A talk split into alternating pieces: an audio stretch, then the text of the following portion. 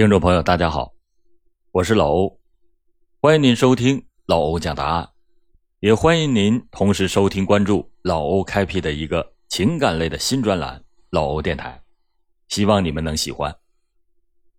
今天给大家讲一个曾经备受人们赞赏的五好的哥，见义勇为的他解救了一个正在受到侵害的少女，事后他竟然又把可怜的女孩给强奸了的一个奇案。故事来源《罪案人生》，原文作者李金龙。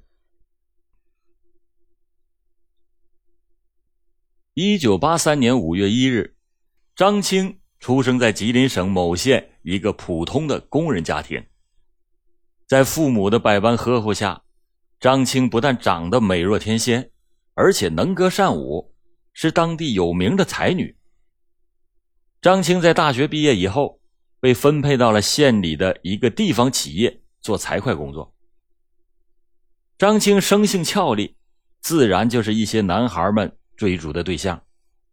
但是，一向文静沉稳的张青一直没有把爱情的神箭射向给任何人。在他的心目中，一定要挑选一位十全十美的如意郎君，所以平日里对自己的要求也十分的严格。张青的自爱更加受到了那些狂热追求者的青睐。二零零五年五月一日，这一天是五一国际劳动节，也是张青的二十二岁生日。在早上，母亲为他做了一碗面条，煮了两个红皮鸡蛋。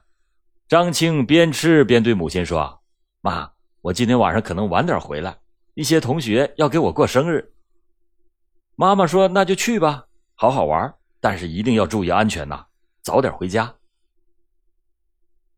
张青在妈妈的脸上重重的亲了一口，说：“知道了。”然后就跑出了家门，去单位整整加了一天的班。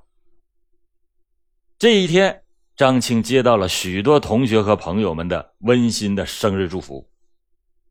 到了下午五点，张青准时的来到了这个县城的日日红酒店。他刚走进包房。同学们就打开了五彩缤纷的彩条，看到空中飞舞的彩条，张青就和同学们高兴的跳了起来。在同学们的一片祝福声中，服务员推进了一个很漂亮的大蛋糕，随即同学们就开始推杯换盏。同学们都很高兴，很快呢就都有些醉意了。张青和女同学刘丽把喝醉的同学安顿好以后。已经都是半夜十一点多了，刘丽就对张青说：“小青，别回家了，就在这儿睡一觉吧。”从来没有在外面过过夜的张青害怕母亲担心，执意的就要求回家。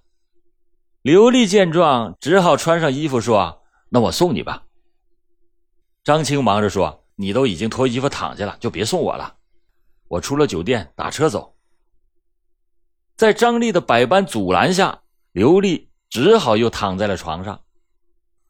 当张青快要走出房间的时候，刘丽又叮嘱张青说：“一定要打车走。”张青答应了一声，就走出了酒店。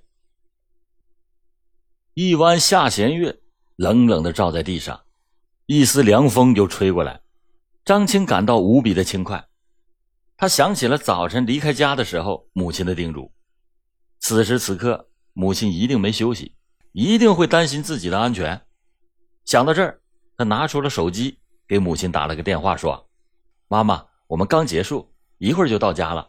我手机也快没电了，你们别担心我。”妈妈听了之后说：“那你早点回家，注意安全。”可是妈妈的话还没说完，张青的手机真的就没电了。张青在酒店的门前站了很久。都没有出租车再次经过，他想，自己的家离酒店也不是很远，何况在这样春色宜人的夜晚，可以一边欣赏一边等着出租车。于是，他就慢慢的向家的方向走去。张青是不知不觉走到了一个林荫路的附近，两侧都是废弃的工厂，再向前就是一片树林，张青就不由得加快了脚步。就在他刚刚走过工厂中段的弯路的时候，迎面闪过了几个黑影，黑影是越来越近，张青几乎是屏住呼吸，紧靠着路边走。借着月色，张青看到了和自己擦肩而过的三名男青年。从他们的形态上看，张青感觉到他们已经喝多了。其中一个男青年还大声的喊道：“刚才没喝好，走，哥几个找个地方再喝点张青就快走了几步。就在这时，那三名男青年突然就从后面追了上来，嬉皮笑脸的拦住了张青的去路。哎，美女，这深更半夜的，怎么一个人走啊？去哪儿啊？让哥送你啊！一个男青年边说，就边向张青靠近。张青边斥责，边想从他们身边绕过去。可是另一个稍胖的男青年伸手在张青的脸蛋上摸了一下：“美女，急什么？这么黑的夜，让我们陪陪你吧。”从来没有受过这种侮辱的张青，气急败坏的挥手就是一巴掌。重重的就打在了那个男的脸上。这个被打的胖男人稍微的怔了一下，说道：“哎呀，这还是一匹烈马！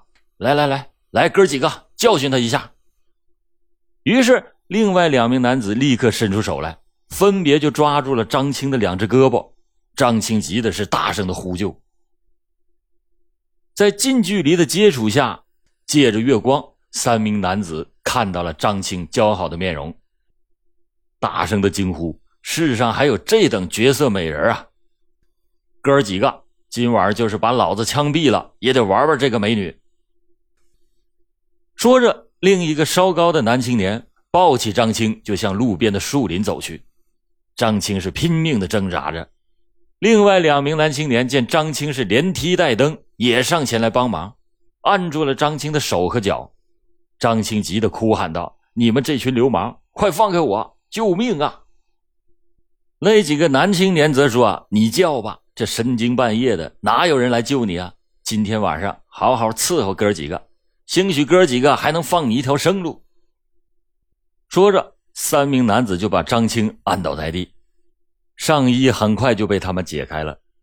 看到张青嫩白的肌肤，几个男青年上前惊叫着，上前抓张青的胸部。其中一个男子拼命的解开了张青的腰带，张青一边紧紧拽住腰带不撒手，一边大声的喊道：“救命啊！”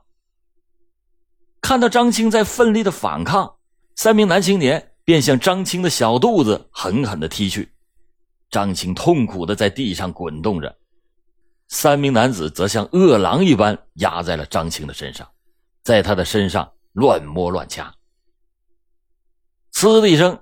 张青的上衣被三名男子给撕坏了，紧接着张青的裤子也被撕坏，眼看着就要落入虎口，张青绝望的躺在地上哭喊起来。这时，张青透过眼泪看见一束光亮离自己越来越近，于是就大声的哭喊：“救命啊！快来救命啊！”光亮是离自己越来越近了，原来是一辆出租车，可是那辆出租车。呼的一声，从自己的身边疾驶而过，张青再一次的陷入到绝望当中。一名男青年已经把张青的内裤都给拽了下来，张青似乎感到了世界的末日已经来临了。就在这时，又一束光亮照了过来，紧接着就是一阵急刹车声，随着一声怒吼：“放开他！”似乎划破了整个夜空。借着月色，张青看到了一个非常健壮的男子站到了他的前面。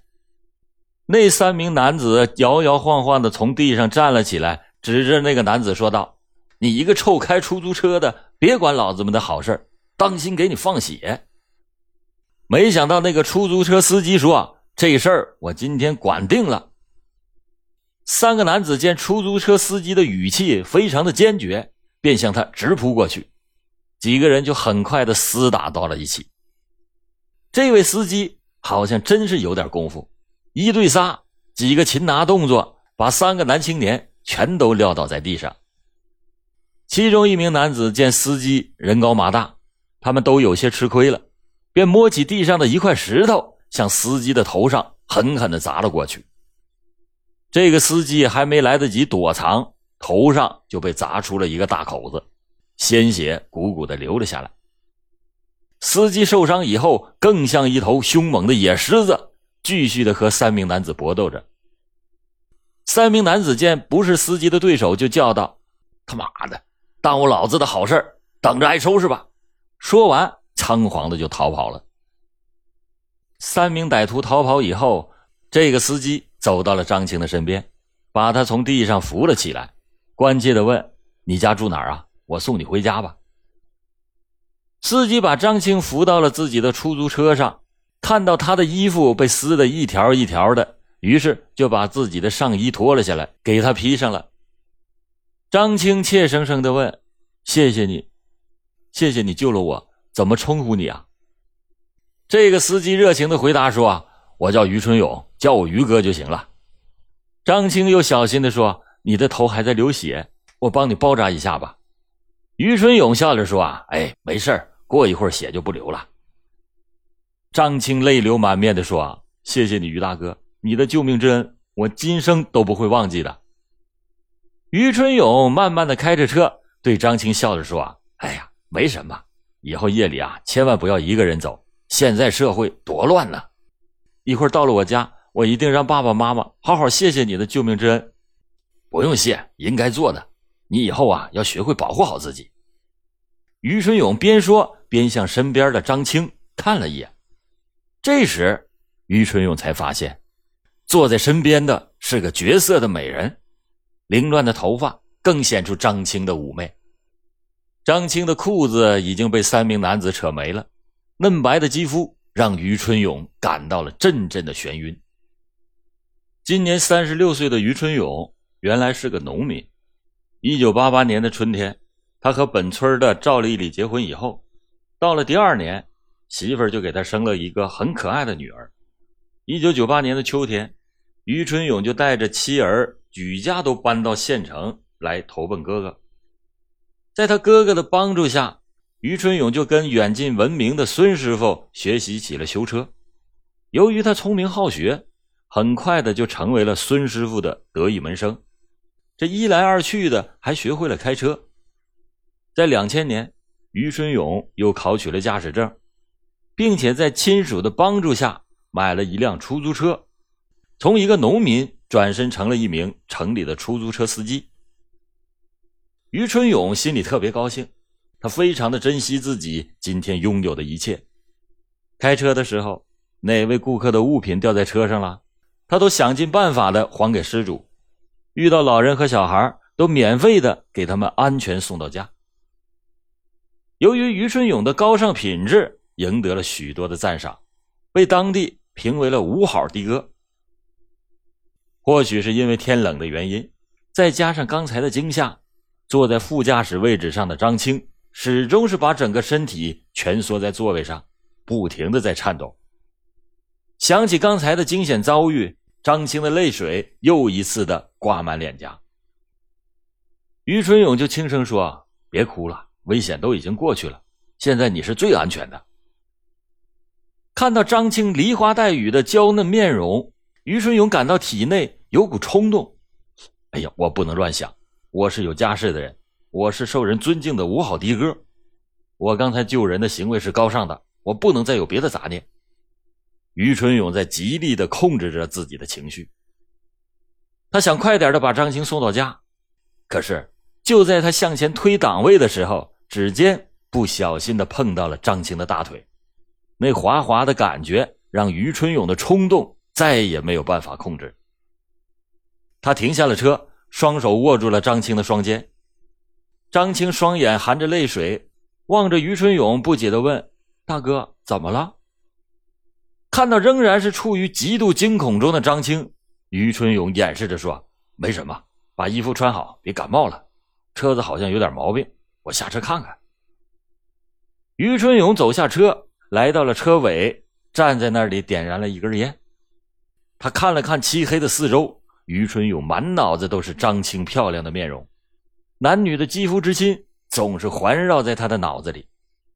于春勇就重重的打了自己一记耳光。他在心里一遍遍的告诫自己：要清醒，一定要清醒，不能做傻事他又狠狠地揪了两下头发，稳定了一下情绪，重新的返回到了座位。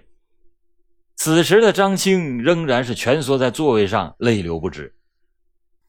为了不使自己乱想，于春勇找些话题和张青聊了起来，想让杂念快点的消失，别做出不理智的事情。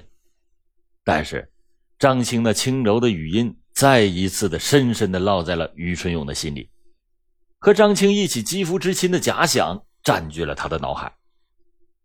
此时的张青根本没注意到于春勇的心理变化，他觉得身边开车的于春勇是世界上最好的人，是他不顾生命安危，从坏人的手里把他解救下来，让他有足够的勇气面对着明天。是他的见义勇为，让他的人生像以前那样完美。张青再一次重复说：“啊，大哥，你今天冒死救了我，将来你就是我的亲哥哥，我一定做个好妹妹，报答你的救命之恩。”于春勇不知所措的回答着说：“没什么，没什么，应该的，应该的。”突然看到张青挺挺的乳峰，再也控制不住自己了，什么道德荣誉都被抛在了九霄云外。于春勇看到前面是一片稻田地，便把车停了下来，跳下车，来到张青的车门前，把车门打开，一把将张青从座位上抱了下来。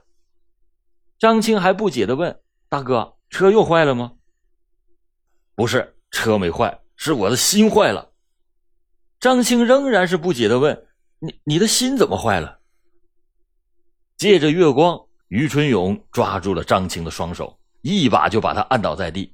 并且伸手去拽张青的内裤。张青恍然明白自己的处境，哭喊着说：“大哥，你别这样啊！你刚才可是我的救命恩人呐！大哥，求求你了，放过我吧！你是我永远想要报答的救命恩人。”张青挣扎着想摆脱于春勇，哭着哀求着。于春勇则说：“怨就怨你长得太漂亮了。”就继续的拽着张青的内裤。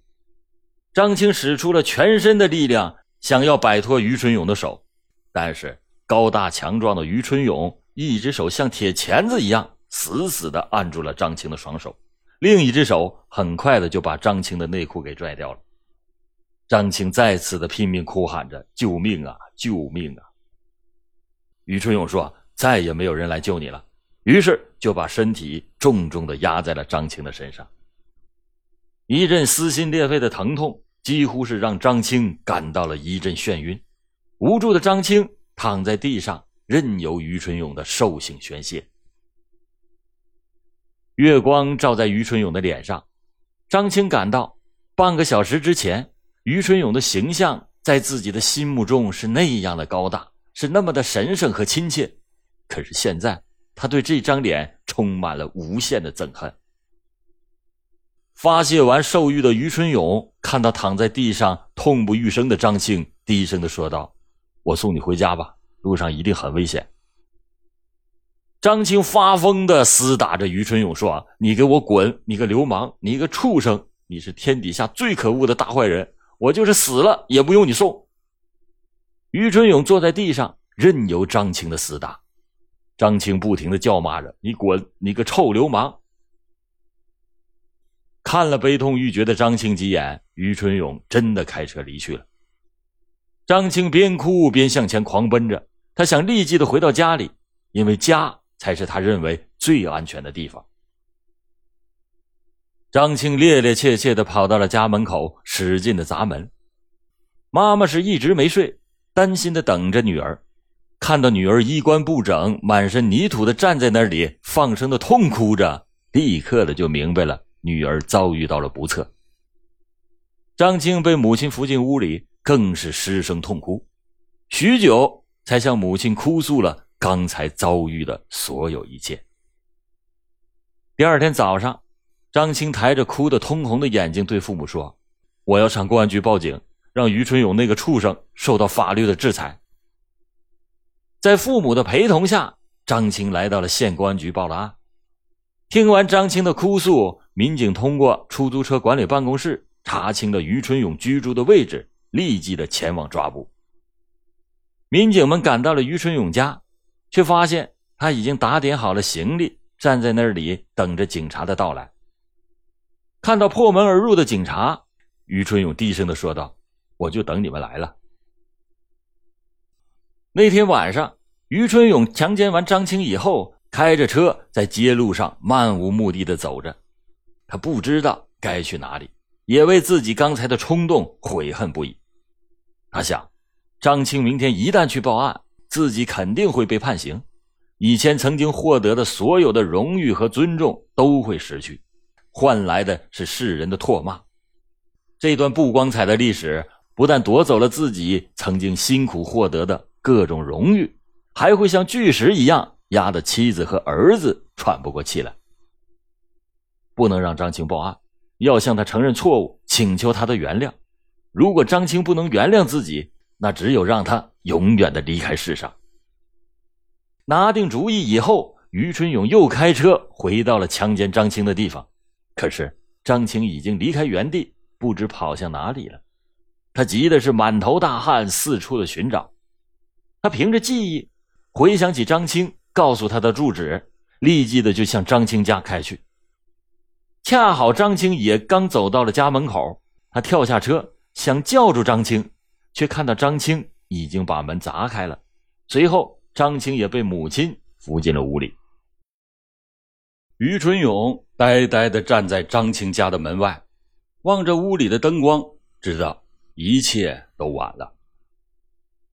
五月二日清晨的五点钟，于永春开着车，拖着疲惫的身体回到了家里。此时，妻子也一直坐在床前流泪。妻子哭泣着责怪他：“都啥时候了才回来？打你手机也不接，担心死了。”你的头怎么还坏了？于春勇这才知道，可能是在营救张青的时候和那三名男子厮打，把手机给打没了。儿子还在酣睡，于春勇失声的痛哭起来。他的哭泣使站在一旁的妻子不知所措。在妻子的再三追问下，于春勇讲述了昨天晚上发生的一切。你怎么能做出这样的事情？你叫我们娘俩以后咋见人呢？你这个挨千刀的，怎么做出这样的损事啊？于春勇没有理会妻子近乎绝望的哭叫，他默默的收拾东西，然后抱着儿子等着警察来抓他。二零零五年十二月末，县人民法院不公开审理了此案，在法庭上，于春勇承认了自己的罪行，最后县法院一审以强奸罪。判处被告人于春勇有期徒刑六年。看到坐在被告席上一腔怒火的张青，于春勇在最后陈述时说：“因为一时的贪念，使自己从一位见义勇为的英雄变成了一名囚犯，也从一名备受人们称赞的五好的哥，沦落到被人唾骂的罪人。往日的所有荣誉和幸福都毁在自己手中，现在我唯有的。”就是悔恨。于春勇托法官交给张青的一封信，信中这样写道：“我无法请求你的原谅，我本可以让你的生活像从前那样充满幸福，也可以使我们像亲兄妹那样永远的相处下去，相互关心，相互鼓励。但是，因为自己的邪念，让你的生活充满了痛苦，让你失去了快乐，也可能让你感觉到人的可怕。”也许从今以后，你不会再相信任何人，在你的心里没有善良这两个字，而我也会因此失去很多宝贵的东西，人们的赞赏、尊重和自由。我会为自己的行为付出最惨重的代价，但是我还是希望你能够忘记痛苦，勇敢的面对自己的将来。我会在心里永远祝福你，罪人于春勇。看完于春勇的信。张青默默的流泪，他的心里永远无法原谅这个罪人。他每天活在阴暗的回忆当中，每天以泪洗面。看到女儿如此痛苦，父母决定卖掉房子，带着女儿去外地重新生活。好了，感谢您今天收听老欧讲答案。